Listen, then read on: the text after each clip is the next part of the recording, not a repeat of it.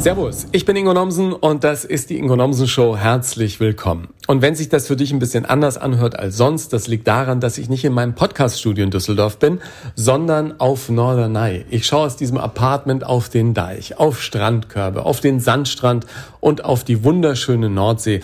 Und ich finde, es gibt keinen perfekteren Ort, um die heutige Folge einzuleiten.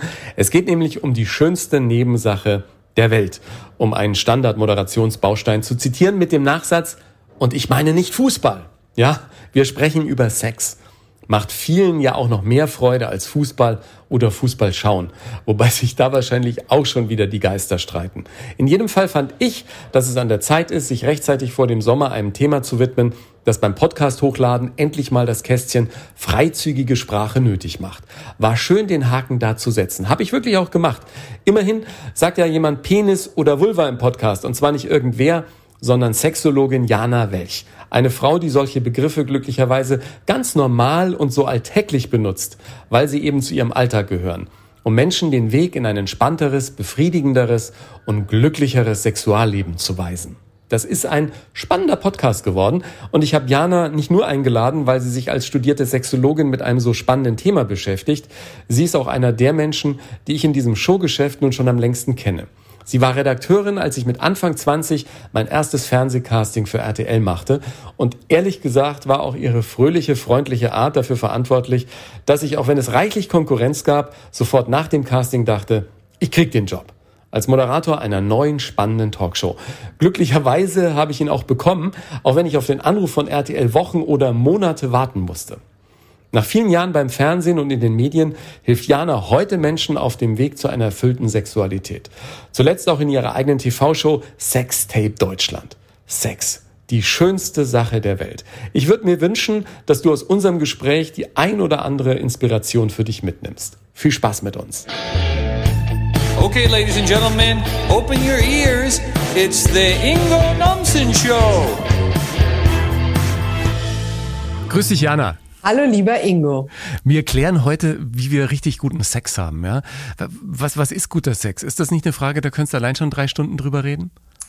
Ich glaube, das ist sowieso die allentscheidende Frage. Was ist für dich guter Sex? Weil was für dich zum Beispiel guter Sex ist, ist für mich vielleicht schlechter Sex. Also diese Frage stelle ich ganz gerne immer voran, wenn ich mit Leuten arbeite, weil oftmals wissen Paare gar nicht vom anderen, was für ihn guter Sex ist. Ja, du sagst ja selber, du bist ein äh, sexpositiver Mensch. Was heißt denn das? Ähm, grundsätzlich für mich bedeutet das, dass ich offen bin, dass ich frei bin, dass ich ähm, offen bin für neue Spielarten, dass ich, dass ich weniger so das Ziel vor Augen habe oder einen, einen bestimmten Ablauf mir wünsche, sondern dass ich gerne spiele. Das ist sowieso für mich das Wichtigste. Also dieses ähm, sexuelle, erotische Spiel, dieses weniger Sex haben, sondern viel mehr Sex. Ich, ich bin ja Fränkin, ne? Sex sag ich ja. immer wie die Zahlen. Ne? Sex. Das, scheiße. das heißt ja gar nicht. Das musste ich mir immer anhören hier im Norden, weißt du? Sex, das heißt eigentlich, ich versuch's jetzt mal. Sekt. Nein, ich krieg's einfach nicht hin. Wurscht. Sex und ähm, Selters. Nein, Sekt. Sex. Sex. Sex. Sex. Ich glaube, es ist eher, eher Sex. Sex. Ähm, Genau, wo war ich bei? Äh, genau, du bist ein sexpositiver Mensch, einfach genau. Spaß und Freude haben und ein bisschen ähm, genau, was erleben mehr wollen. Sex, ja? Und mehr Sex spielen und weniger Sex machen, also weniger das Ziel vor Augen, weil ich erlebe, dass die Menschen so zielorientiert sind und immer glauben, sie müssen das ganze Programm abspielen, also von vorne bis hinten und dabei vergessen, wie wäre es denn, wenn wir spielen? Wie wäre es, wenn wir wieder Teenager wären? Ja. Wenn wir einfach mal jetzt rede ich zu lang, explorieren würden. naja, nicht so wie Prince gesagt hat in der einen Nummer, oder? 23 Positions in a One-Night-Stand, ja? Das, äh genau, das ist, das ist, glaube ich, so, ja, performance-driven. Und gerade Männer leiden total darunter, zu glauben, das muss immer klappen, der muss immer hart sein, das muss immer funktionieren. Story of my life. Ja, ja scheiße. Ne? Aber wir, also wir, steigen, wir, wir, steigen da gleich noch ein bisschen tiefer ein. Sexologin ist ja echt so. Äh, tiefer einsteigen ist ja, bei, genau. kann man ja zu mir eigentlich gar nicht sagen. Ja, genau. Diese, auch dieses Berufsbild Sexologin, das müssen wir gleich nochmal klären. Ähm, vorher, hm. äh, wir kennen uns, wir haben schon zusammen gearbeitet, äh, schon ein paar Jahre her. Ich glaube schon ein paar Jahrzehnte, muss man mittlerweile sagen. Ja. Du hast bei einer Fernsehproduktion gearbeitet mhm. und ich war als junger Mann zum Casting eingeladen und genau. habe dann doch tatsächlich meine erste Fernsehshow damals für RTL bekommen, der heiße Stuhl.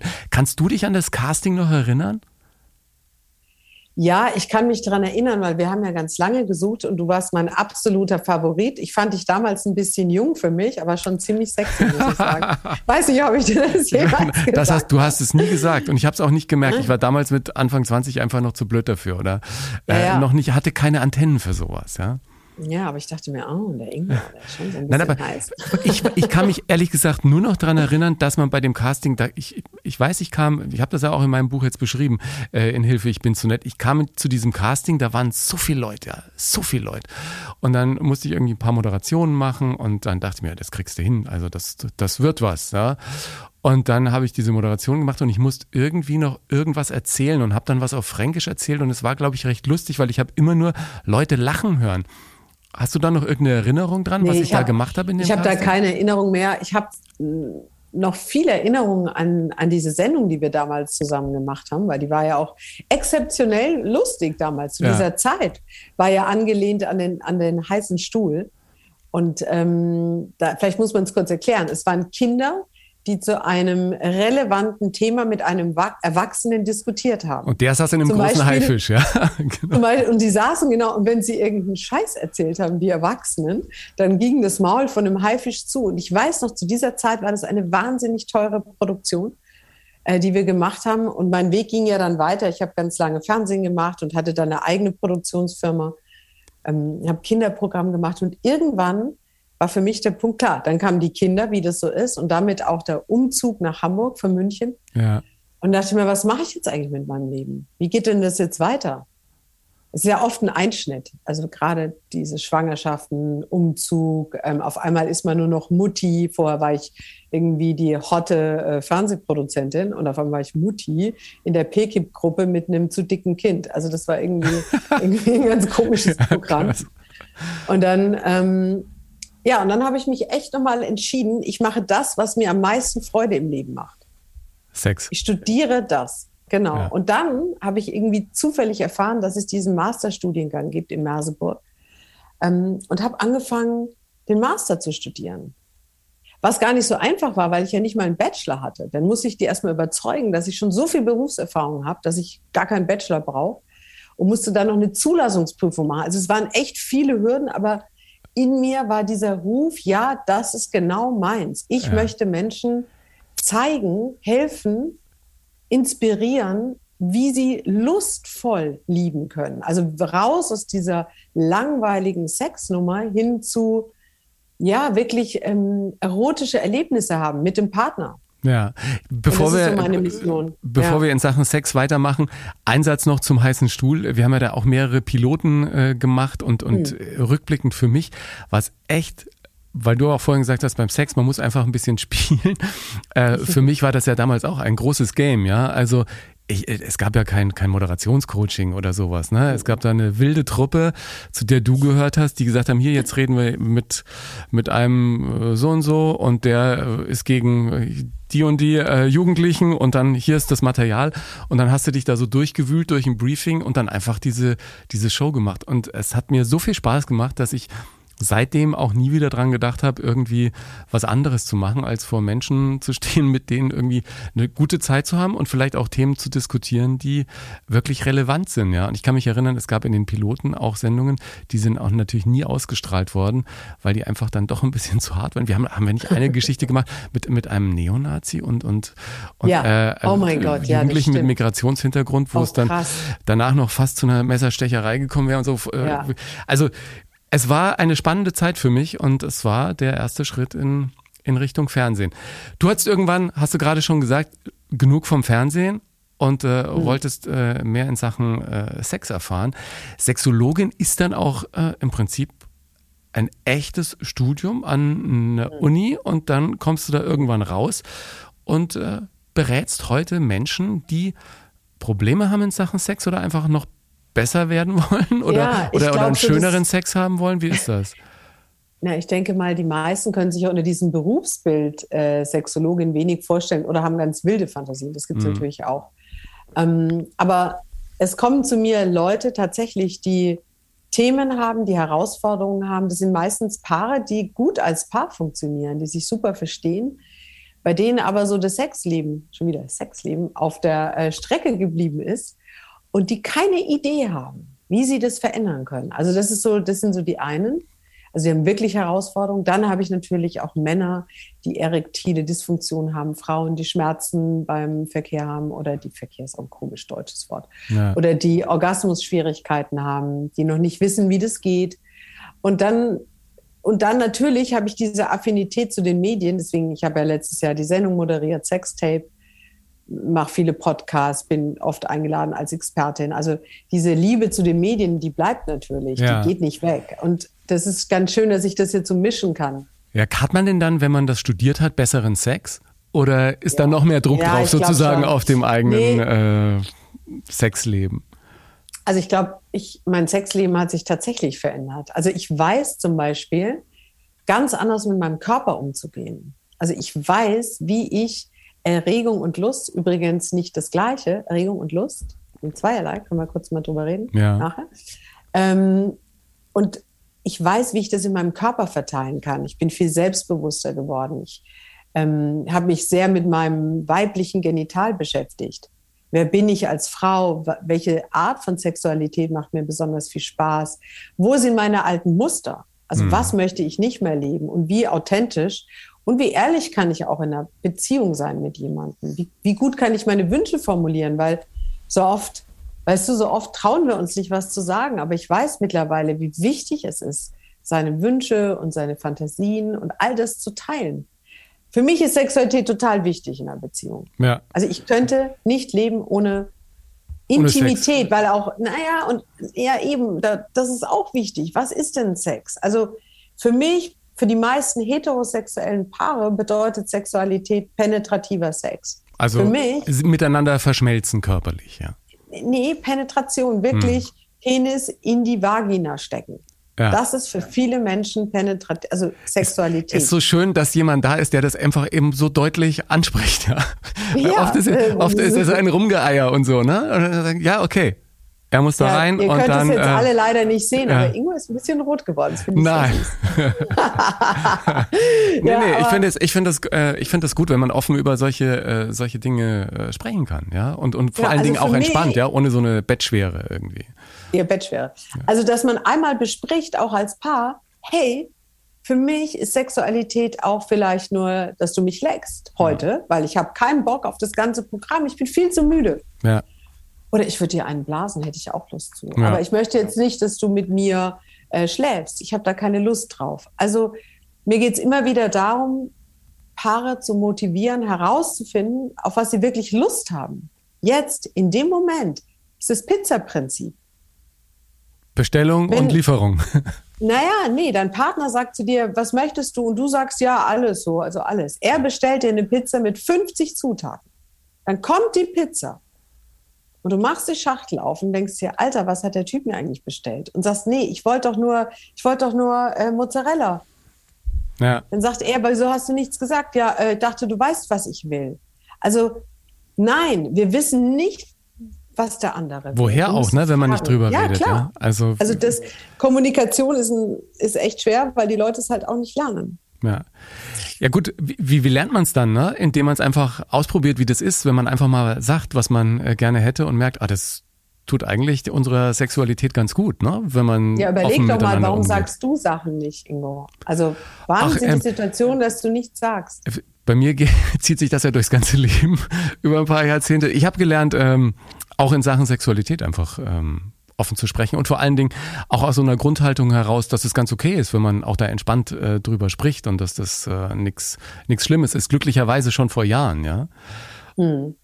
Also es ist ganz viel Scham dabei, ja. Die Leute haben Angst, dass wenn sie etwas sagen, dass sie verurteilt werden. Und genau. sie haben Angst und Sorge und das ist, glaube ich, echt tough, ähm, verurteilt zu werden vom Partner. Gerade ja. dann, wenn die Paare in langen Beziehungen sind, ist es gar nicht so leicht, weil Überleg dir mal, du bist schon 10, 20 Jahre zusammen Und auf einmal bist du bei der Welch gewesen, ja.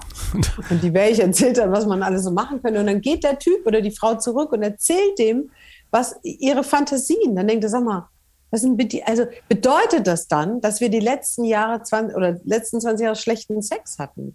Also diese, diese Sorge vor Veränderung ist so groß, dass man oft stagniert. Dabei ist Sexualität, wie alles andere im Leben auch, ein Lernprozess. Ja, ja. Und es ist nicht immer dazu. dieses schneller, höher, weiter, ne? Dieser Wettbewerbsgedanke, den viele automatisch im Kopf haben, gerade auch irgendwie, äh, dass man gut performen müsste, ja? Und, äh, ja, ich glaube, dieses Performance ist ganz, ist ganz groß. Also Frauen ähm, machen sich zum Beispiel sehr gerne Sorgen während ihrer sexuellen äh, Intimität, wie sie jetzt gerade aussehen. Ja, ja. Also sie stellen sich vor, wie der Partner jetzt ihre Brüste zum Beispiel sieht. Jetzt nimm mal an, die Frau findet ihre, das war mein Masterarbeitsthema, by the way. Ähm, Entschuldigung, was war das Masterarbeitsthema? War äh, Brüste war, oder? Ähm, war Brüste und zwar die Auswirkungen einer kosmetischen Brustvergrößerung auf die weibliche Sexualität. Wird sie besser oder das schlechter? wird viel besser. Ja. Aber zum Beispiel, diese Frau versteckt ihre Brust oder möchte sie nicht zeigen. Das mhm. heißt, ihre Haltung wird ganz klein und sie, sie will sie verstecken. Jetzt signalisiert sie durch diese Haltung ihrem Körper, hey, hier ist Stress. Wenn du gestresst bist, ist übrigens Mann und Frau gleich, wird deine Durchblutung weniger. Das heißt, du wirst kleiner, du hast Stress, weniger Durchblutung, alles wird eng, Schmerzen beim Sex führt dazu, ich habe keine Lust. Mhm. Also es ist eben ein gesamtes System. Wir können Sexualität eben nicht nur ausklammern, sondern wir müssen es immer im Kontext sehen von Körper, Geist und Seele. Das aber, ist alles eins. Aber mhm. das mit der Durchblutung heißt es nicht für Männer, wenn da unten nichts passiert und, Bei den Füßen oder und, und der Penis nicht steif wird und du denkst, oh verdammt nochmal, was ist da los? Mhm dann, dann kriegst du Stress und dann ist die Durchblutung noch schlechter und dann bist mhm. du in einem Teufelskreis drin und aus der genau. Nummer wird einfach nichts mehr. Also erstmal, lieber Ingo, da unten, weiß gar nicht, von was du redest. Meinst du deine Füße? Ich habe ja gerade schon gesagt, ich, ich meinte das, das Gemächt. Das oh, im besten Fall, oder? ich hätte jetzt fast gesagt, die Krone der Schöpfung. Nein, aber, äh, oh Gott. aber, aber du kriegst den äh, Penis auch nicht wieder äh, in die Gänge, wenn du dir Stress machst in dem Moment, ja? Nein, aber du kannst, also du kannst deinen Penis nicht über den Kopf steuern. Ja. Es ist kein Arm, den du heben und senken kannst. Ja. Meistens ist es so, dass die Männer, die erektile Herausforderungen haben, einfach ähm, wenig präsent sind. Also sie sind wenig verbunden mit ihrem Penis, hm. sondern die haben gelernt, meistens, das funktioniert nicht so, wie ich möchte. Also konzentriere ich mich lieber auf die Frau und schaue, wie es bei ihr ist. Und schaue, dass sie kommt. Also sie wollen dann die andere Person glücklich machen. In dem Moment verlieren sie noch mehr Kontakt zu ihrem Penis. Und dann kommt noch, eine, noch was dazu, dass sie noch nicht gelernt haben, mit ihrem Körper den Penis zu steuern. Sie versuchen es über den Kopf, es klappt aber nicht. Und wir haben Möglichkeiten, über den Körper den Penis zu, also die Penis-Performance zu verändern. Wenn wir mal von den ganzen funktionellen Sachen hm. ausgehen, dass sie in Ordnung sind. Und das erarbeite ich dann. Und meistens, ähm, oder interessant wird es dann, wenn man auf das Masturbationsmuster guckt bei Männern.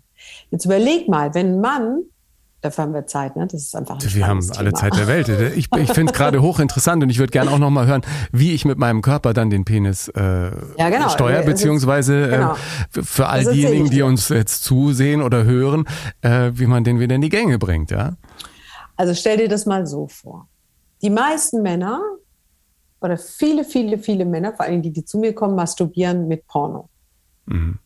Die Haltung ist meistens sitzend und es wird im Takt zum Porno gewichst. Ja, und meistens ähm, schnell, fokussiert und es geht nur ums Kommen. Hm. Wenn du dir jetzt vorstellst, dass dein Masturbationsverhalten die Übung für deine Paarsexualität ist, dann kannst du dir vorstellen, dass das so ein bisschen kontraproduktiv ist. ja, genau. ja, also du übst quasi schnelles Kommen, weil meistens ist auch wenig Zeit. Die Männer lassen sich wenig Zeit. Mhm. Die Spannung im Körper ist extrem hoch.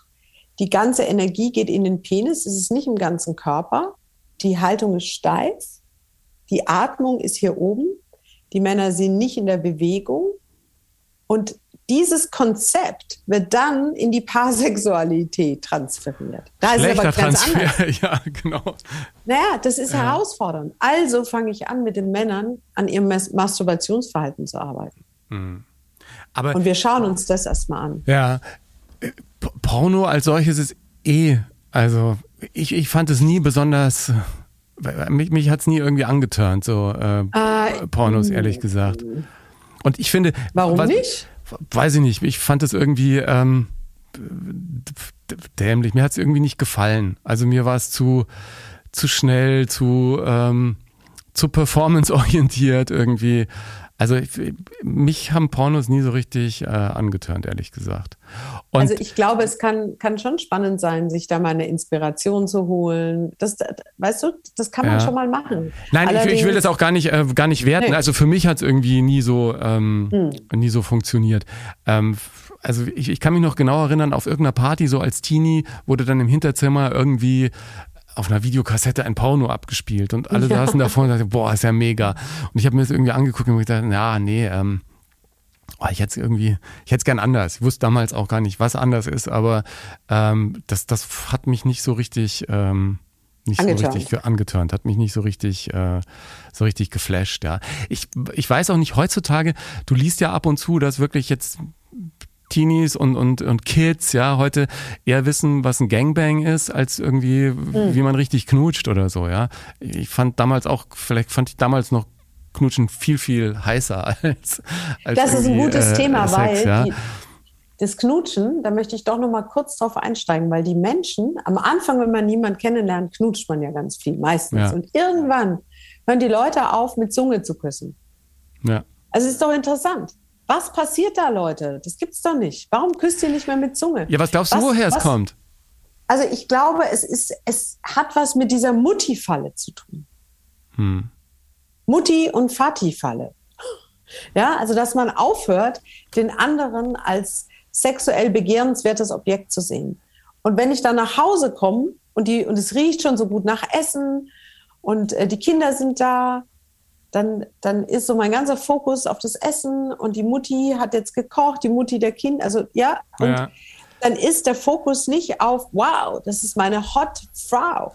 Auf die habe ich jetzt richtig Bock. Ja, und die möchte ich, mit der möchte ich in eine kleine erotische Alltagssexualität einsteigen, ja. sondern es riecht halt geil nach Hackbraten mit Kartoffelbrei, ja. Und dann, dann, boah, sie kann auch noch geil kochen, ja. ja ähm. genau, aber da ist man so ein bisschen raus. Jetzt steht die also in der Küche so im Dampf und anstatt der Mann sie dann mal kurz nimmt und sie an die Wand drückt und ihr einen richtig geilen Zungenkuss gibt und sich dann verabschiedet aus Küche, gibt es so ein, gibt es so ein Begrüßungsbussi. Ja? So ein das, das, Leute, das wird nichts. Also die Alltagssexualität ist für mich das Entscheidende. Die frage ich auch gerne ab. Was ja. lebt ihr denn so in eurer... Und nicht kuscheln. Ja. Also diese Kuschelnummer sorgt auch dafür, dass die Leute wenig Sex haben, weil sie Sie ähm, nehmen ihren Bedarf an oder die ganze Hormonausschüttung, die sie übers Kuscheln bekommen, sorgt dafür, dass sie eigentlich keinen Sex mehr brauchen. Ist es echt so? Ja, zu viel Kuscheln sorgt für weniger Sex. Die Leute sitzen auf dem Sofa, schauen Netflix und kuscheln. Mhm. Und es reicht oft schon. Wenn man dabei kommt, das war ein blöder, oh blöder, blöder Gag. Also wenn die, wenn die Leute ähm, weniger also wenig, ich, ich, ich bin überzeugt davon, mhm. weil eine Beziehung, ich könnte so lange drüber reden, Ingo ist ganz schlimm. Nein, nein, dafür, dafür bist du hier. Äh, ich glaube aber, dass zum Beispiel die gegenseitige Umarmung total mhm. wichtig ist. Also nicht ja. dieses Kuscheln, sondern dieser, dieser Körperkontakt. Und ähm, ich finde das. Aber wie umarmst du deine Frau? Jetzt mal ehrlich. Jetzt mal ganz ehrlich. Du kommst nach Hause, wie umarmst du sie? Ähm, Manchmal auch von hinten, wenn sie gerade kocht. Und dann küsse ich sie mhm. auf den Hals. Und dann? Und dann? Äh, und, und dann muss ich mich schon wieder um den Kleinen kümmern. Und wie lange dauert das? Äh, nein, das kann aber auch schon mal länger dauern. Das kann aber auch schon mal wie? länger dauern. Also, also, eine. Also ich glaube, dass äh, ich glücklicherweise eine Frau gefunden habe, mit der man auch über solche Dinge sprechen kann. Ja. Hm. Also, äh, also diese kleinen Intimitäten, ja. diese kleinen Kontakte, diese kleinen sexuellen Kontakte, sind Gold wert, weil sie das Niveau anheben, wenn du hier unten bist und am Abend hast du Lust auf Sex, aber es passiert überhaupt nichts. Also da gibt es nur so Mutti-Papi-Gespräche mhm. oder nur so, äh, da, da, da findet kein Kontakt statt. Dann, da haben wir dann gar keine Lust. Das heißt, wir, wir können versuchen, diese, dieses Niveau so ein bisschen anzuheben, dass man schaut, okay, wie kriege ich es denn hin, dass meine Frau oder mein Mann am Abend Lust auf Sex hat? Weil Sexualität fängt doch da an, wo ich das letzte Mal aufgehört habe. Ja, und ich glaube, es gibt aber doch viele Paare, die haben Sex und der ist auch richtig äh, gut, der macht beiden Laune, der ist sehr befriedigend für beide und sie sagen sich danach, ach, wir sollten mal wieder ein bisschen öfter und haben aber dann doch irgendwie einen Alltag zu Hause und Kinder und dann irgendwie verliert sich das wieder. Und ja, dann sagt man irgendwann, genau. ach, ähm, oh, jetzt ist doch schon wieder länger nichts passiert. Genau, wo ah. geht die Aufmerksamkeit hin? Wo geht der Fokus hin? Was ist mir wirklich wichtig? Weil ja. Ingo, wenn du jemanden neu kennenlernst, dann kannst du mir nicht erzählen, dass du dafür keine Zeit findest. Verstehst du? Ja, ja. Das ist ein Fokusthema.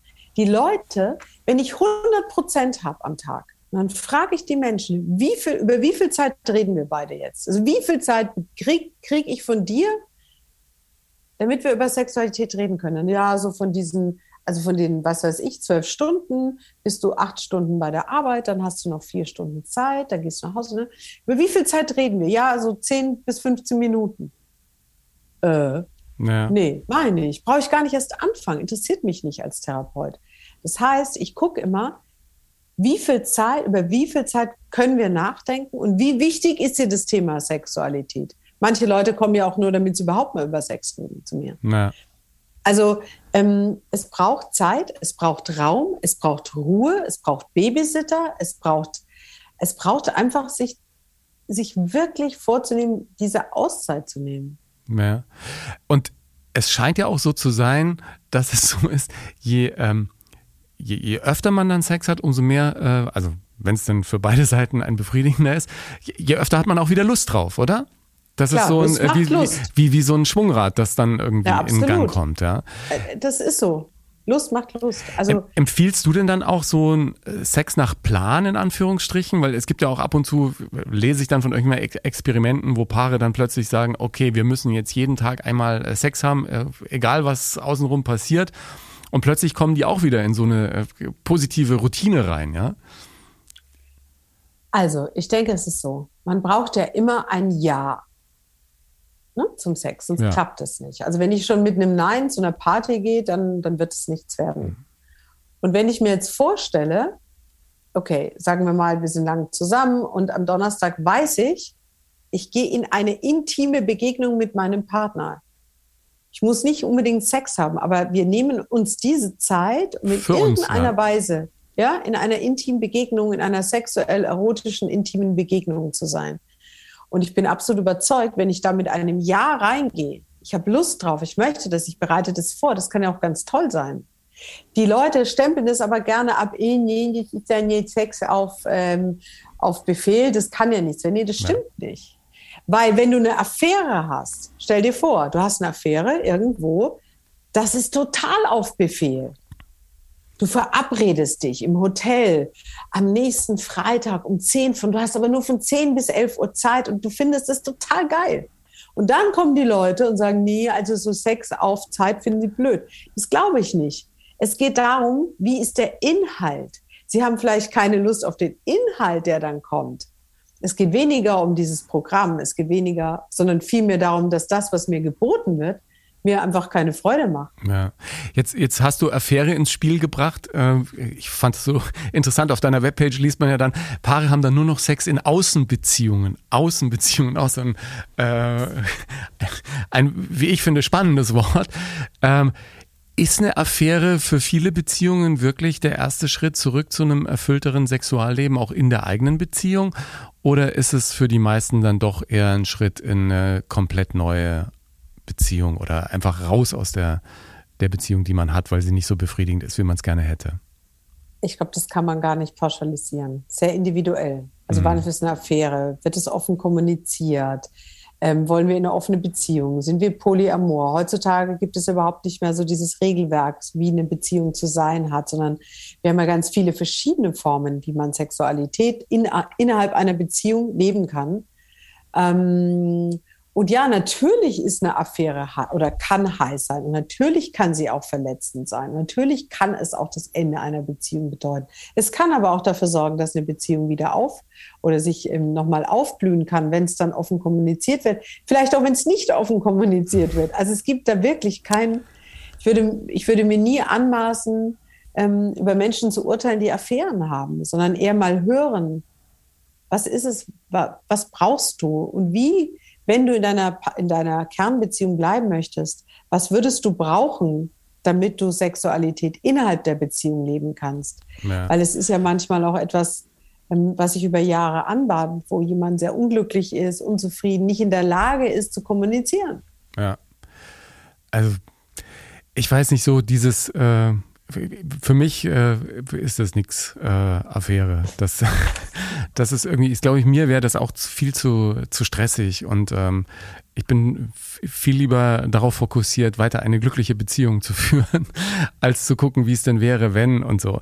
Was ich noch einen ganz spannenden Aspekt finde, ähm, den hast du vorhin auch schon mal erwähnt, das, ich glaube, das gibt's auch bei Männern, ne? dass man immer denkt, man müsste jetzt irgendwie möglichst gut aussehen und äh, mhm. möglichst äh, schön sein, in Anführungsstrichen, gerade dann auch, wenn es zur Sache geht. Und ich finde dann immer wieder ganz spannend, ich weiß gar nicht, wann mir das zum ersten Mal irgendwie dieser Gedanke in den Kopf schoss, dass ich denke, es gibt immer irgendwo, selbst bei den hübschesten und heißesten Frauen und heißesten Typen, immer irgendwie eine Frau oder einen Typen, der, äh, also der auf den überhaupt keinen Bock mehr hat, weil, weil die halt auch mal zusammen waren und dann eben nicht mehr. Also es nützt dir der schönste Mensch nichts, ähm, wenn es äh, in ja irgendeiner ja. Art und Weise dann eben eben hakt, ja. Also, weißt du, Ingo, ich glaube, es geht ja um was anderes. Also die Schönheit und die Attraktivität und so, klar, das ist wichtig und dass man sich selber vor allen Dingen schön findet und selber kennt, ist sau wichtig und dass man so ein sexuelles Selbstbewusstsein hat, ja, ist wichtig. Aber, also dass man sich selber präsentieren kann, zeigen kann, dass man stolz ist, sagt, ja, yeah, Lust hat einfach, ne? Ja, auf sich selber und den anderen ähm, auch in der Lage ist einzuladen. Aber am Ende, glaube ich, geht es um was ganz anderes. Ich glaube, es geht immer um Verbindung. Ja. Also wie nah fühle ich mich in diesem kleinen Moment der Leidenschaft? Wie nah bin ich? Traue ich mich, verle mich verletzlich zu zeigen? Also, das ist Sexualität am Rande der Komfortzone, weil wenn ich mich verletzlich zeige, dann kann der andere bei mir andocken. Was passiert, wenn ich mich verletzlich zeige und merke, dass ich nicht verurteilt werde, dann fühle ich mich sicher. Ja. Sicherheit innerhalb, das muss ich zu Ende führen, Sicherheit innerhalb dieser intimen Begegnung ist essentiell für Performance. Weil wenn ich mich unsicher fühle, egal auf welchem, egal in welchem Aspekt, dann kann ich nicht eine, dann kann ich mich nicht fallen lassen. Dann, dann bin ich wieder, was wir vorher hatten, weißt du, bin ich starr im Körper. Und das Schöne ist, und das Gute, glaube ich, dass wenn man das einmal gelernt hat, diese Verletzlichkeit zuzulassen und daraus einfach Kraft für sich selber schöpft, weil man sagt, ey, das bin ich und, und so bin ich eben aber ich habe mhm. total Bock, ja. Das gilt dann nicht nur für Sexualität, das, das gilt ja, auch äh, für, für den Beruf, für das Privatleben ansonsten. Und ähm, Verletzlichkeit ist ja nicht umsonst auch eins der ganz großen Themen, äh, wenn es um Schauspiel geht und man muss offen sein und wenn du auf die Bühne gehst, musst du offen sein, dass du Verbindung zu Zuschauern hast und wenn du im Fernsehen bist, auch als Moderator genau. musst du eine gewisse Verletzlichkeit und, und Offenheit einfach haben. Und wenn du die dann auch äh, in, in diesen intimen Situationen an den Tag loslegen kannst, dann kann es, glaube ich, richtig richtig cool werden. Ja, Aber klar, gehört du, natürlich Mut dazu, ne? Gehört Mut, ge ja, gehört Mut dazu. Wenn man, wenn jetzt, jetzt jemand hört und sagt, äh, ich bin aber irgendwie, ich fühle mich zu fett und ich fühle mich auch oft zu fett und ähm, lass es raus. Und weißt du, diese Unsicherheit ähm, ist bei Frauen ja ganz tief verwurzelt. Wir müssen schön sein, wir werden danach beurteilt. Und dazu kommt noch so dieses, diese Sorge, dass das weibliche Genital nicht schön ist. Das haben ja Männer nicht. Also Männer. Ist das wirklich, ist das wirklich so schlimm? Das ist, ich glaube, das ist die, für viele Frauen die größte Herausforderung. Sich ja. breitbeinig am helllichten Tag vor einem Mann hinzulegen und zu sagen, ey, look at me, I'm beautiful. Look at my beautiful vulva. Ja. Das ist herausfordernd. Das kann mir niemand erzählen. Es liegt daran, dass wir so wenig als Frauen auf dem Kontakt sind mit unserem Genital. Ihr Männer, ihr habt es doch viel leichter. Ihr macht, ihr geht auf die Toilette, ihr fasst ihn an, er ist, er ist immer sichtbar und so weiter. Aber bei uns Frauen ist es einfach nicht so einfach. Wir müssen unsere Vulva erstmal begreifen und nicht nur die Klitoris und nicht nur die Vulva, sondern noch viel wichtiger ist die Vagina. Ganz viele Frauen kommen nicht beim penetrativen Sex, was aber nicht, und es ist mir auch super wichtig, dass du es mal gesagt es liegt nicht daran, dass an der Frau irgendwas falsch ist. Es liegt einfach daran, dass sie es noch nicht gelernt hat. Zum Orgasmus kommen ist Lern- und Übungssache. Es ist nicht so, dass bei uns irgendwas falsch ist oder bei den Frauen, die nicht kommen können. Aber wie ist denn da die Wissenschaft aktuell? Weil früher hieß es immer, du musst den G-Punkt finden, dann, dann läuft alles äh, viel, viel nee. besser. Das war mal, ne? Heute ja, weiß man ein bisschen mehr. Um eine, ja, man weiß ganz viel. Man, es ist wirklich Übungssache. Es geht immer darum, den Innenraum zu erotisieren. Hm. Also du musst dir vorstellen, wenn ich als Frau mich prime auf Vibrator, also ich komme ganz schnell mit einem Vibrator mit 1000 Volt, ja, hm. dann kann und meine Vagina ist also Vagina ist alles, was innen ist, Vulva ist alles, was außen ist. Vielleicht ganz wichtig erstmal zu erklären. Ähm, dann ist es oft so, dass die Frauen sich dann wundern, wieso sie penetrativen Sex langweilig finden. Ne? Aber der Penis kann halt nun mal nicht vibrieren. Ja, genau. ja? Mit, mit 160.000 Umdrehungen in der Minute. Das ja, wird genau. ein bisschen schwierig. Ja, ja das, das klappt halt nicht. Und deswegen ähm, geht es immer darum, den eigenen Innenraum erstmal zu erotisieren und die Nervenbahnen von der Vagina in den Kopf zu sensibilisieren. Ja. Du musst dir vorstellen, viele Frauen haben das nie gemacht. Die haben sich, die haben einfach nicht oder per Zufall, es ist einfach nicht gewesen, dass sie ihren Finger in ihre Vagina gesteckt haben und gefühlt haben, vielleicht als junge Frau, oh, das fühlt sich aber schön an, da mache ich jetzt weiter. Mhm. Und oftmals ist der erste Kontakt für junge Frauen der Kontakt beim Frauenarzt. Ne? Also das ist jetzt nicht so wirklich Nicht so wirklich sexy. Und ja. ähm, wenn Männer so wenige Orgasmen hätten wie Frauen beim Sex, dann hätten die überhaupt keinen Sex mehr. Und wir Frauen haben aber Sex und, tun, und sagen oft so, ach nee, ist mir nicht so wichtig, ich muss ja nicht zum Orgasmus kommen. Bullshit. Glaubt es einfach nicht. ja. Frauen denken genauso oft an Sex wie Männer und Frauen wollen genauso gerne kommen wie Männer. Ja. Ähm, sie, wir brauchen etwas länger und wir brauchen vor allen Dingen auch ein längeres Vorspiel. Es gibt Meistens. ja, ich habe ja mal den, äh, kennst du den Womanizer? Mhm. Ähm, ich hatte ähm, mal, eine Sendung, äh, da, da ging es dann auch drum und der Erfinder hat mal erklärt, äh, wie er da drauf gekommen ist. Er ein Deutscher, der das Ding erfunden hat, das sozusagen ein, ich erkläre es jetzt mal laienhaft, ein Auflagevibrator, der mit Unterdruck arbeitet und dann sozusagen die äh, Klitoris in Schwingung bringt. Und durch dieses Gerät, ich meine, der, der lebt irgendwo in Bayern, kriegt Post aus der ganzen Welt. Ich glaube, die äh, die interessanteste Post hat er von einer 84-Jährigen aus LA bekommen, die gesagt hat, ich habe gar nicht gewusst, dass ich irgendwie kommen kann und äh, mein ganzes ja. Leben auf diesen Orgasmus gewartet. Vielen Dank. Und ich dachte, echt, der Typ, der hat wirklich was gerissen, ja, für viele Frauen offensichtlich äh, ja und nein. dieser Welt. Wieso ja und, ja und nein? Weil jetzt die Männer überflüssig sind, oder? Naja, schau mal, ich halte einfach grundsätzlich nichts von funktionellen Orgasmen. Ja.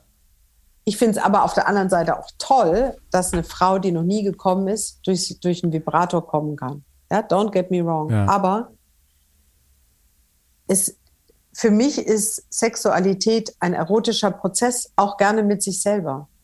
Wenn ich mich aber trainiere und nochmal, Masturbation ist oft ein Training für die Paarsexualität. Wenn ich mich darauf trainiere, in zehn Sekunden zum Orgasmus zu kommen, dann, dann trainiere ich meinem Körper an, ähm, einen relativ wenig lustvollen Weg. Und deswegen finde ich es so wichtig, dass man immer mal wechselt und dass man sagt, ja, das ist jetzt irgendwie geil und es ist auch okay, dass ich das mal mache, aber ich kann auch anders. Also ich nehme vom ganzen erotischen Buffet und ja. nicht nur diese Vibratoren. Ich, ich halte das für wirklich ähm, herausfordernd für Frauen, die Vibratoren. Auch für Männer, by the way. Ja, gut. Es ist alles, es ist halt so. Du denkst halt als Mann werden, immer, du bist überflüssig, ne? Wenn plötzlich irgendwie ja, ähm, so. solche Dinge so. äh, ins Spiel kommen. Die Männer, Ja, ich, ich wollte nur sagen, auf der anderen Seite kann natürlich so ein Ding auch dazu führen, dass in einer Beziehung, in der die Frau nie kommt, äh, plötzlich solche Gerätschaften im Spiel sind und man erstmal ohne probiert und aber im Kopf nicht dauernd hat, ich muss jetzt, ich muss jetzt, ich muss jetzt, sondern sagst, ach, am Ende äh, machst du die Schublade auf und dann ähm, hat auch sie ihren Spaß gehabt, oder? Also erstens mal, Ingo, ganz, ganz wichtig für alle Männer, die jetzt zuhören, ihr seid nicht für den Orgasmus der Frau zuständig.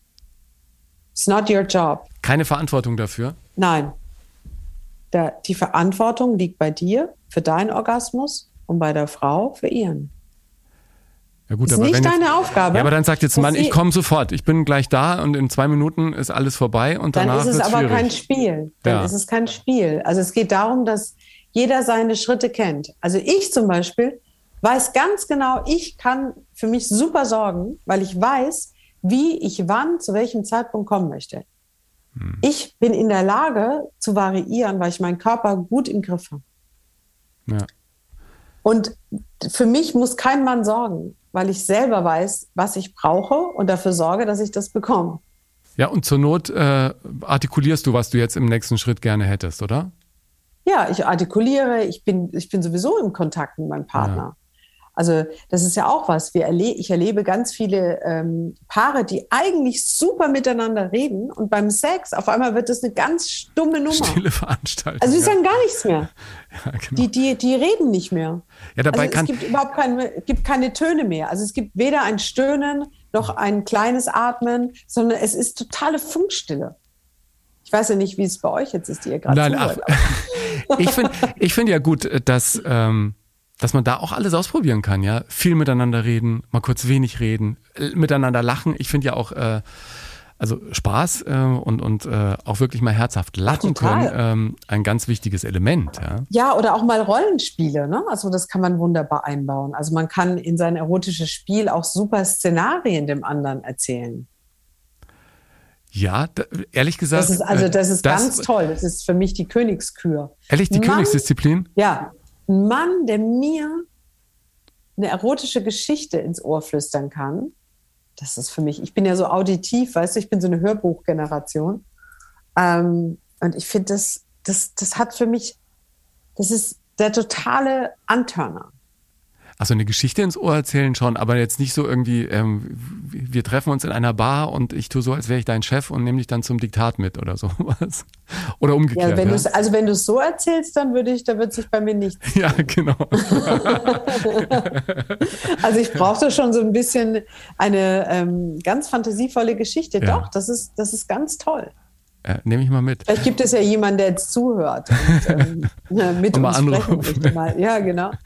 Wie, wie ist es eigentlich, wenn du äh, einen Mann kennenlernst, äh, nimmt er gleich Reis aus, wenn er weiß, äh, dass du Sexologin bist oder bleiben die dann extra lange sitzen und sagen, oh Gott, das könnte besonders spannend werden als Begegnung? Also sehr unterschiedlich. Also erstmal ähm, sagen viele Männer, äh, für, was- für was braucht man sowas? ja, genau. Sowas ich weiß allen Dingen.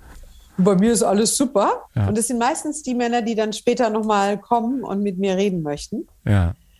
Ähm, aber ich, ich stelle schon fest, da ist ein Interesse da. Also die Leute sind eher aufgeschlossen, wenn sie hören, was ich mache. Ja. Neugierig und sagen, ah, was macht man denn da? Äh, Ich finde äh, Sex, ja, ich fand Sex schon immer irgendwie ein mega spannendes Thema. Und was ich besonders spannend fand, jetzt auch in den letzten Jahrzehnten zu beobachten, dass du im öffentlichen Raum wird's immer sexualisierter. Und äh, ob das jetzt auch Social Media ist oder äh, irgendwelche Filme und Fernsehserien. Und auf der anderen Seite hast du aber auch irgendwie äh, merkt man ja dann auch dadurch, dass, dass Menschen wie du so erfolgreich sind, äh, ein extremes Bedürfnis, wirklich zu erfahren, worum es geht und nicht nur diese, äh, diese aufpoppenden Bilder zu haben und zu sagen, ey, wir sind alle frei und alles ist sexy und möglichst die Werbung ist auch noch super geil, aber ähm, zu Hause eher wird's dann Angst. eher still, ja. Das macht ja eher Angst den Menschen. Also es gibt ja auch so, es ist ja so eine Übersexualisierung. Ne? Ja, Sexualität genau. ist überall. Ähm, alles ist möglich. Wir sind, wir sind so ähm, bunt, wie wir noch nie waren, was ich ja auch ganz toll finde. Alles darf sein. Du kannst auch deine Heizung lieben. Also alles ist möglich. Aber mh, ich glaube, es hat sich bei den jungen Leuten schon was geändert, aber bei ganz, bei ganz vielen Leuten gibt es immer noch Scham. drüber zu sprechen, weil es gibt ja auch kein Schulfach, das wirklich damit, sich damit beschäftigt, dass man lernt, über Sexualität zu reden, über Grenzen, was möchte ich, was möchte ich nicht, authentisch zu sein. Das ist nicht gelernt, Ingo. Und das ist das Problem. Ja, das heißt, ähm, ich, glaube auch, das ist wirklich, ähm, auch dann, wenn man mit Dingen konfrontiert wird, mit denen man bisher nicht zu tun hatte, für viele mhm. dann echt eine Herausforderung. Ja, stell dir vor, du lernst als Typ irgendwie äh, eine Frau kennen, die halt äh, Lust hat, ähm, körperliche Gewalt zu spüren beim Sex oder so. Und du denkst, ja, ey, ich also, kann jetzt, ich kann dir doch jetzt nicht keine runterhauen und so, ne? Bist irgendwie ein wohlerzogener genau. junger Mann. Ähm, ja, das sind Glaubenssätze auch, ja. die wir, die uns daran hindern, eine ähm, weitere oder andere Sexualität zu leben, weil das macht man ja nicht. Und da kommen genau. wir genau wieder in dieses Thema, ähm, ich möchte genauso gut Hure sein wie Mutter. Ich möchte beides sein. Ich kann auch beides sein. Ich möchte auch von meinem Partner sowohl als Hure als auch als Mutter angesehen werden. Überhaupt kein Problem damit. Aber für ganz viele Menschen ist es so ein weites Spagat, dass sie sich gar nicht vorstellen können, dass sie diesen Sex mit ihrer Frau haben könnten. Ja. Und es läuft gerade diese unglaublich gute Serie ähm, auf Netflix und zwar heißt die Sex-Live. Ich muss dafür Werbung machen, weil es hat so viel Sinnlichkeit und so viel, ähm, da geht es eben auch um eine Frau mit zwei Kindern, die, die ähm, sich zurückerinnert an ihren Liebhaber. Und was dann passiert, ist so interessant für mich als Sexologin, weil genau darum geht es, um diesen Spagat. Wie schaffe ich es, Hure zu sein innerhalb meiner Beziehung? Und wieso muss ich das außerhalb der Beziehung nehmen? Hm. Ja, du verfolgst ja ein Modell, das äh, ein kanadischer Sexualforscher entwickelt hat. Das heißt Sexocorporal. Was, was heißt das? Äh, das ist sozusagen die Blaupause, mit jeder Herausforderung umzugehen, die uns da im oder neben dem Bett entgegenkommt? Also Sexo, sexokorporell geht, also das Grundprinzip von sexokorporell ist, dass äh, Sexualität ist ein lebenslanger Lernprozess. Und ähm, das, das Modell fragt, aus allen verschiedenen Aspekten, Körperlichkeit, ähm, also Körperlichkeit, Glaubenssätze, eigene Sexualität, Bindungsfähigkeiten, ganz viele Dinge ab. Und es ist fast system, oder man könnte sagen, es ist systemisch. Und daraus kann ich dann sehen, was braucht diese Person. Und sie geht immer davon aus, dass Sexualität über den Körper erlebt wird. Hm. Also wir wir können über unseren Körper Sexualität erleben, verändern und auch steuern. Heißt aber, dass ich eine ganz große Klarheit haben muss, wie ich äh, bin ne? und, und nee, meinen Körper kennen muss, oder? Ja, aber ich, ich muss meinen Körper kennenlernen. Erstmal. Der muss ist ja sowieso schon ja. mal nie einladen. Ne? Oh, das sagt also, man, das, wir, haben, genau, sagt meine Frau ja. immer, nichts muss man, nichts muss man, ja, sie hat ja recht. Nee, man, kann. Auch. man kann. Genau, man, man darf. kann sein, ja, und klar ist die, ähm, hey, du machst ja auch mit deinem Körper Liebe. Ich meine, ja. also klar ist es wichtig, dass du deinen Körper annimmst und dass du deinen Körper kennst und dass du weißt, wie du funktionierst. Und das ist doch, das ist ja mal das Erste. Und dann kann ich in einen Paartanz gehen. Ja. Aber wenn ich stocksteif bin und eigentlich meinen Körper an meinen Partner outsource ähm, und ich meine Vulva im Fundbüro nicht finden würde, weil ich gar nicht weiß, wie sie aussieht, dann kann ich auch Sexualität, dann, dann, dann wird eine erotische, leichte, interessante Sexualität schwierig, weil die Leute wünschen sich eigentlich Erotik, die wünschen sich Leidenschaft, die wollen Nähe, die wollen connected sein, die wollen kein Programm, die wollen keine Rituale, die wollen was Aufregendes erleben. Ja, aber gibt es nicht auch Leute, die einfach sagen, ach, Blümchensex, Missionarsstellung, vielen Dank, auf Wiedersehen, das reicht mir, das finde ich ja, toll. Das ist auch, weißt du was, das ist doch super, dann sollen die ja. das gerne machen. Es ist ja, weißt du, es geht ja immer darum, wenn du glücklich bist, so wie es ist, und beide damit zufrieden sind und beide im Consent damit zufrieden sind, dann ist es doch super. Ich sage auch gar nicht, dass Leute viel Sex haben müssen. Das können die für sich selber entscheiden. Ja, aber wie viel Sex ist denn äh, in Beziehungen oder ohne Beziehung. Wie viel Sex ist denn gesund und normal? Du sagst ja auch, wer mehr Sex hat, der bleibt jünger. Das macht einen einfach ähm, das, widerstandsfähiger, ehrlich, gesünder. Das ist eine Absprache zwischen diesen beiden Personen. Ja. Was ist für diese beiden Personen authentisch? Und ich, ehrlich gesagt, ich ich hasse diese äh, Statistiken, es nervt mich total. Auch wieder so dieser Wettbewerb. Weil was dann ne? passiert, ja. ja. dann passiert das folgendes. Also dann lesen die, ja, der Deutsche, der durchschnittliche Deutsche hat zweimal in der Woche Sex. Ah, so viel. Ja, geil. Das habe ich auch. Dann ist ja meine Beziehung okay. Anstattdessen würde ich viel lieber wissen, wie gut ist denn deine, also wie würdest du die Qualität deiner Intimität besprechen? Und geht es da wieder um Penetration oder wie nah bist du dir? Ähm, bist du gekommen? Wie war die Qualität? Wie fandest du die Be oder wie haben dir diese Berührungen gefallen? Wie war der Tanz für dich? Also wie hast du dich danach gefühlt? Das ist mir wichtig. Und wenn ein Paar entscheidet, sie haben nur einmal im Monat Sex, aber der ist gigantisch, das ist so schön, wir fühlen uns so verbunden, dann ist es genau richtig. Dann brauchst du gar nichts anderes. Ja. Dann ist es cool so. Und man muss auch nicht alles ausprobieren eben, ne? Man darf, wenn Nein, man will, aber wenn man sagt, ah, das ist nichts, äh, dann, dann genau. la lasse ich es einfach, ja. Und Manchmal machen ja auch neue Sachen Angst. Ja, eben. Weißt du? Also dann, dann, dann haben Paare Angst, etwas auszuprobieren, dass sie dann vielleicht in der Richtung kommen, von, wo dann wieder die Glaubenssätze einhaken. Ja, das macht man nicht oder das darf man nicht oder was sagen die Nachbarn oder what the hell. Ja. Also ähm, ja, da gibt es ganz viele Entwicklungsmöglichkeiten. ja, genau. Aber unterm Strich kann man schon sagen, findet man sich selber irgendwie äh, gut, dann ist die Chance größer, dass man auch guten Sex hat, ne? Ja, nicht nur gut, sondern wie erotisiert ist man? Wie wird, also wie spielt man mit sich selber? Ist es nur genital fokussiert? Oder zum Beispiel in der Masturbation berühre ich meinen ganzen Körper, atme ich, gebe ich Geräusche von mir, bin ich in einer sinnlichen Verbindung mit mir oder ist es halt einfach nur so ein ja, jetzt ich mir halt ein, ne? weil ich habe ich hab Druck, genau. ich habe dicke Eier, habe ich Druck. Ich ja, da kriege ich ja die Krise. Ja, also das ist, ja, Leute, echt, ey, das ist euer Training für die Paarsexualität. Ja.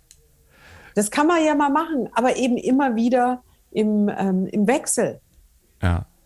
Und sich nicht nur, also es wirklich als Liebesakt mit sich selber sehen, sich selber erforschen. Sexualität bleibt ein Spiel und die große Herausforderung für mich ist in den nächsten Jahren irgendwann meinem Sohn zu erklären, wie das ist mit dem Sex und den Bienen und den Blümchen. Oh mein Gott, Ingo. Das, aber ich nein. Freu, nein, ich freue mich total drauf, weil meine Eltern. Das ähm, Wichtige ist, Entschuldigung, dass du deinem, ja. deinem jungen Mann und auch jeder, der jetzt zuhört und ja. Kinder hat, bitte benennt die Genitalien beim richtigen Namen. Ja, total, total. Äh, ich, oh. ich, ich, wollte auch sagen, dass, äh, dass das, äh, wir sind relativ äh, frei erzogen und äh, unsere Eltern sind auch nackt durch die Wohnung gerannt und wir wussten, wenn wir am Sonntagmorgen vielleicht mal die drei Fragezeichen hören, ähm, dass meine Eltern Besseres zu tun hatten, wie ich im Rückblick äh, weiß. also wir waren da wirklich echt ähm, in einem sehr entspannten Familienkonstrukt. Und irgendwann, ich glaube, ich war in der vierten Klasse, habe ich zum Geburtstag ein Buch bekommen, das echt sehr süß ist. Ich habe es immer noch zu Hause, beziehungsweise steht es bei meiner Mutter im Keller, aber ich werde es wieder ähm, zu uns holen. Das heißt, wo komme ich eigentlich her? Von Dr. Thaddeus Troll. ein mhm. Aufklärungsbuch, wo drin steht, wenn sich Mama und Papa mal sehr lieb haben, dann gehen sie ins Bett und Papa trinkt mit seinem Penis irgendwie in ihre Vagina ein. Und, also äh, mich, mich, würde ja wundern, wenn damals schon Vagina stand. Doch, doch, doch, glaub, auf jeden Fall. Stand schon Ja, drin? ja, stand schon. Das war oh, wow. Oft, aber wir haben irgendwie bei dem Geburtstag sehr gelacht, meine Freunde und ich, weil wir wussten natürlich in der vierten Klasse schon längst, was, äh, was los ist.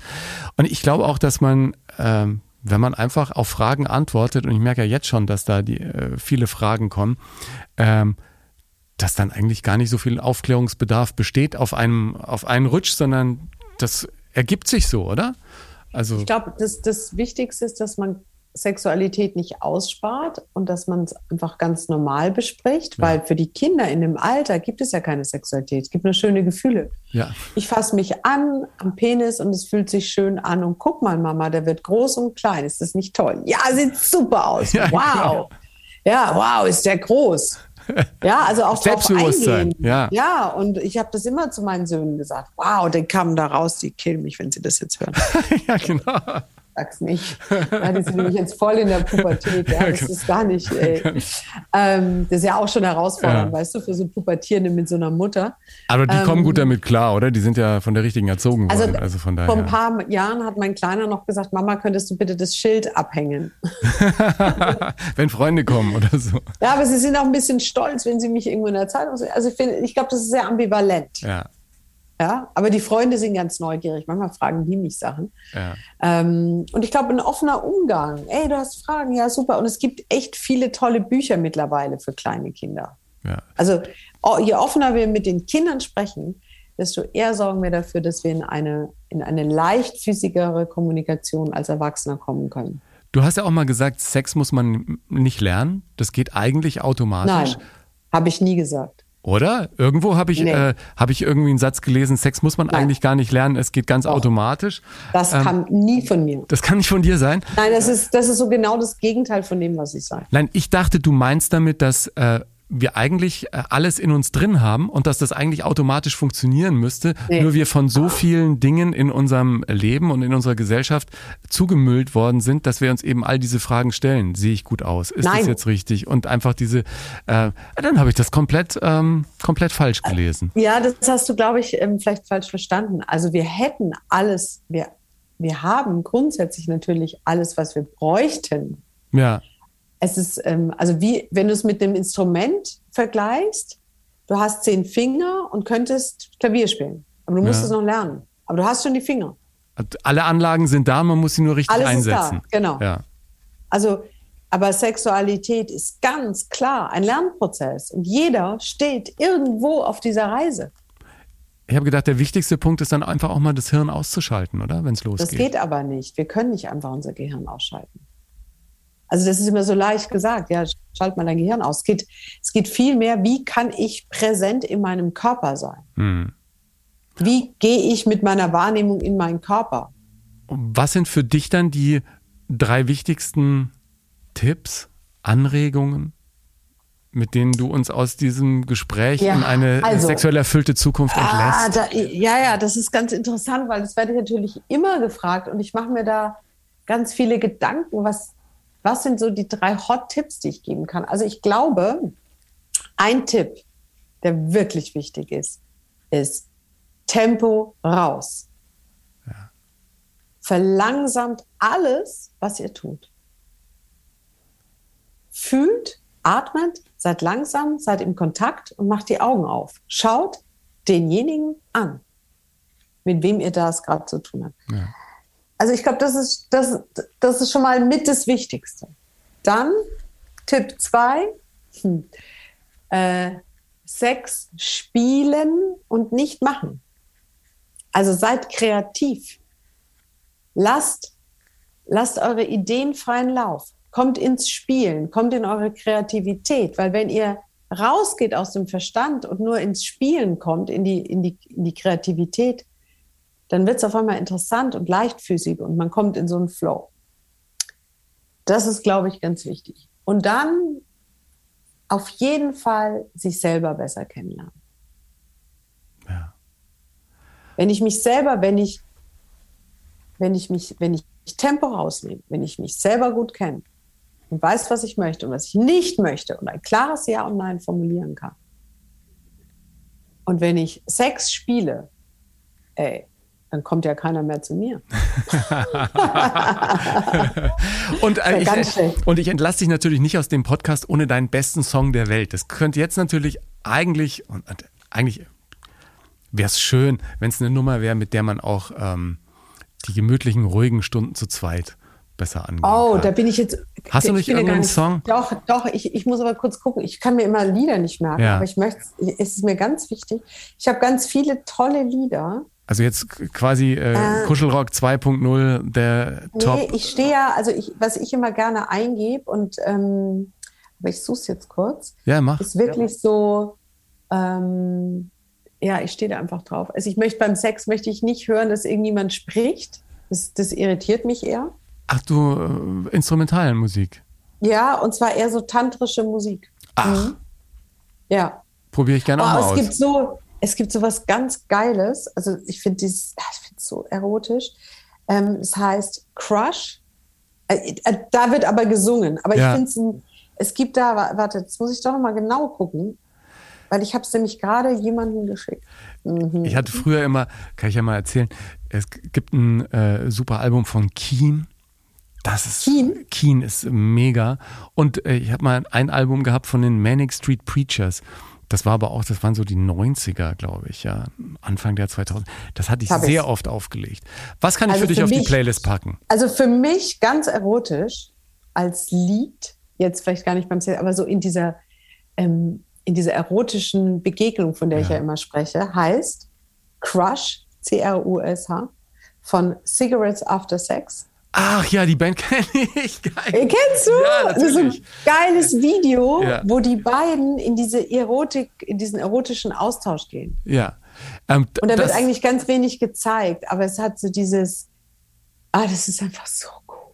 gut, das packe ich mit auf die Playlist. Ja, das ist Jana, ich danke dir ganz herzlich. Ähm, man kann dieses Thema natürlich nie irgendwie abendfüllend äh, besprechen, aber wir, wir, Nee. wir docken da nochmal mit einem Insta-Live an und ich danke dir ganz herzlich für deinen Besuch bei mir im Podcast. Ich gehe Hast du eigentlich schon erotisch gesagt, aufgeladen dass, aus dieser So. äh, Begegnung. Hast du eigentlich gesagt, dass man mich auch per Zoom buchen kann? Ja, ja, ich verlinke das alles. Hast du noch gar nicht äh, gesagt, ne? aber ich, ich verlinke das alles in den Show Notes.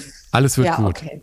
Also mir hat es total viel Spaß gemacht und ich glaube auch so ein ähm, weites Thema, aber vielleicht haben wir einfach Lust gemacht, dass man auch zu Hause mehr über Sex spricht. Das wäre ganz schön. Ja, und ein bisschen auf Entdeckungsreise geht. Danke dir Ja, ganz herzlich. Ja. Danke dir, Ingo. Tschüss. Servus. Ich freue mich, wenn du den Podcast mit deiner Community und anderen, denen er gefallen könnte, teilst. Folge mir auf Instagram oder Facebook und poste dein Feedback unter den Beiträgen zu dieser Ausgabe oder schick mir einfach eine Nachricht. Wenn du Lust hast, schau gerne auch in mein Buch Hilfe, ich bin zu nett rein, in dem ich meine Entwicklung der letzten Jahre beschreibe. Raus aus der Nettigkeitsfalle, rein in ein ganz neues Leben.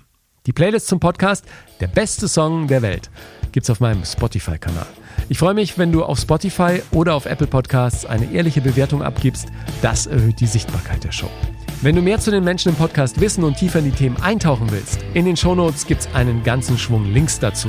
Dir nur das Beste, danke dir fürs Hören heute und bis zum nächsten Mal.